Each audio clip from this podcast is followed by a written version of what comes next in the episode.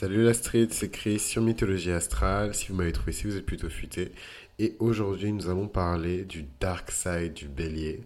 Donc, petit disclaimer, euh, parce que j'ai cru comprendre que certaines personnes m'écoutaient en soirée. Euh, donc, c'est la grosse soirée Mythologie Astrale. Ça met euh, mes épisodes de podcast sur l'écran de la télé. Euh, ça consomme parfois des substances illicites euh, en même temps et, euh, et c'est la grosse éclate.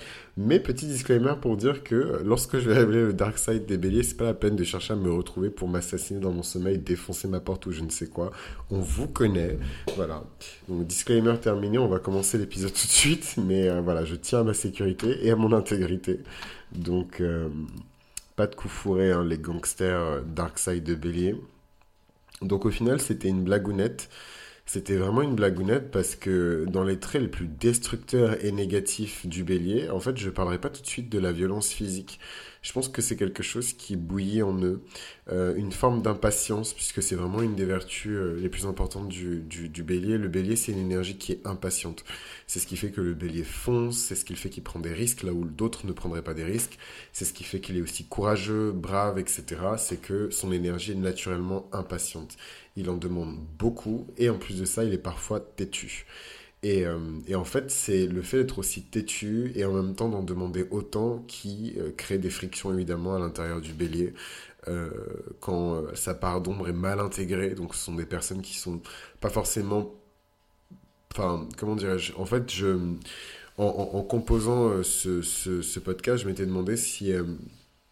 Est-ce que le problème vient du fait que ces personnes-là comment dirais-je, n'arrivent pas à manifester leur colère comme ils le voudraient, ou est-ce que ça vient du fait que on, peut les avoir dans leur environnement limité, en fait, dans leur capacité à exprimer leur colère? Et donc, pour ça, il faut évidemment regarder aussi du côté de l'élite et du côté de, de du côté de l'élite, du côté également euh, de Chiron. Euh, moi, ce que je trouve euh, vraiment dark dans la part d'ombre du bélier, c'est pas forcément la violence, la, la violence s'exprimer de la manière la plus, comment dirais-je, directe confrontationnel. Euh, en fait, de manière générale, donc là, je, raconte vraiment ma life, j'aurais plus tendance à me méfier euh, d'un bélier qui n'a pas conscience qu'il est bélier, et il y en a plein, il y en a beaucoup plus que ce qu'on croit. Euh, moi, j'ai croisé énormément de béliers. Je leur disais, ah, t'es bélier, c'est super. Oh là là, toute cette énergie, tu fais quoi comme sport et tout machin. non, non, pas du tout. Je suis très gentil et très mignon et très machin. En plus, je pense à une nana en particulier quand je dis ça, mais il y en a plein d'autres. Et euh, peut-être que c'est plus prononcé sur les nanas que sur les mecs parce qu'on vit quand même dans une société encore où. Euh, déjà, c'est une énergie qui est méprisée, hein, l'énergie du bélier. Euh, vous regardez toutes les qualités du bélier, c'est pas du tout des qualités qui sont valorisées dans notre société, enfin l'impatience, l'impulsivité, euh, le fait de ne pas forcément prendre en compte toutes les conséquences euh, de nos actes. Il y a un côté un peu rebelle, il y a un côté un peu héros aussi. Hein. On n'est pas du tout dans une société de héros. Hein. donc voilà, on va pas récompenser votre héroïsme en fait. Et donc en fait, ces gens-là, du coup, répriment en fait leur côté euh, bélier. Et je trouve que le, le, signe qui est le plus prompt à montrer son côté négatif, c'est vraiment pas pour fustiger les béliers. Je trouve que c'est, enfin, de mon expérience en tout cas, c'est plutôt les béliers. Parce que justement, ils se retrouvent. Euh, ils se retrouvent souvent dans ces situations où ils ne peuvent même pas euh, exprimer toute l'amplitude et toute la beauté de, de, leurs émotions, en fait, qui sont naturellement très enflammées. Hein. C'est un signe qui est gouverné par Mars.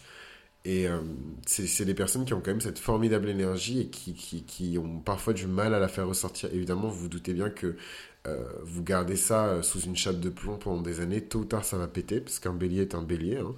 Après, vous avez des béliers véganes, vous avez des béliers végétariens, vous avez des béliers, mais un bélier reste un bélier. Enfin, qu'est-ce que je raconte en plus? L'animal, il est déjà, il est déjà végé en fait. Mais bref, vous avez compris la métaphore que j'ai essayé de filer. Le problème dans le dark side du bélier, c'est que euh, ça crée des situations vraiment, vraiment proches de crise euh, qui surprennent au final l'entourage. c'est les personnes qui ont tendance à se centrer vraiment sur elles et centrer toute l'attention sur elles et ne pas vraiment se préoccuper de leur environnement. Donc ça, c'est...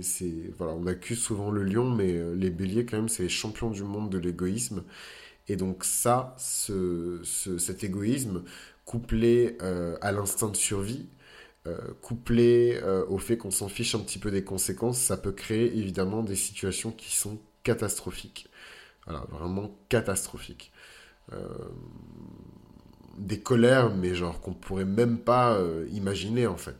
Euh, chez les personnes, justement, surtout les personnes qui n'assument pas trop le côté bélier, qui paraissent angéliques hein, euh, au premier abord, mais qui explosent. Et là, vous sentez vraiment passer le bélier. Moi, je vous dis, en hein, bélier, c'est un bélier. J'avais une go comme ça, je ne vais même pas rentrer en détail parce que je sais qu'il y a plein de personnes autour de moi qui écoutent mon podcast maintenant, dans mon entourage. Donc, je vais pas trop parler, mais une nana, genre. Euh, vous la voyez, franchement, on pourrait s'y méprendre à un poisson, quoi. Vraiment, la nana, poisson, poisson, poissirène, quoi. Et, euh, et en fait, moi, je leur ai dit, mais les gars, la go, elle est bélier. Et en fait, j'ai même pas vu son La go, elle est bélier. Après, j'apprends que, ouais, que euh, elle est championne de je sais pas quoi, de pole dance et que machin et tout. Et la go, euh, enfin bref, putain, j'ai raconté sa vie. Après, j'aurai des problèmes. Vas-y, je m'arrête là. Mais en tout cas, la go est bélier. Eh ouais, en tout cas, on me la fait pas ici. Hein. Tout cas, bref, bref, Zer. Euh, je sais pas si j'ai la force, mais je pense que je vais tenter de faire tous les signes, euh, le dark side de chaque signe en une seule fois. Mais en fait, non, je me dégonge, j'ai la flemme. Donc, euh, on va se retrouver dans le prochain épisode. On va parler du dark side du taureau. Et là, on va pouvoir bien filer le truc parce que je trouve que le taureau, c'est l'un des signes qui a le dark side le plus, euh, comment dirais-je, le plus dark en fait. Enfin, vraiment, le taureau, vous y mettez tous les péchés capitaux, quoi. Enfin bref, donc on se retrouve au prochain épisode où on va parler du dark side du taureau. C'est écrit sur Mythologie Astrale et je vous dis à très vite.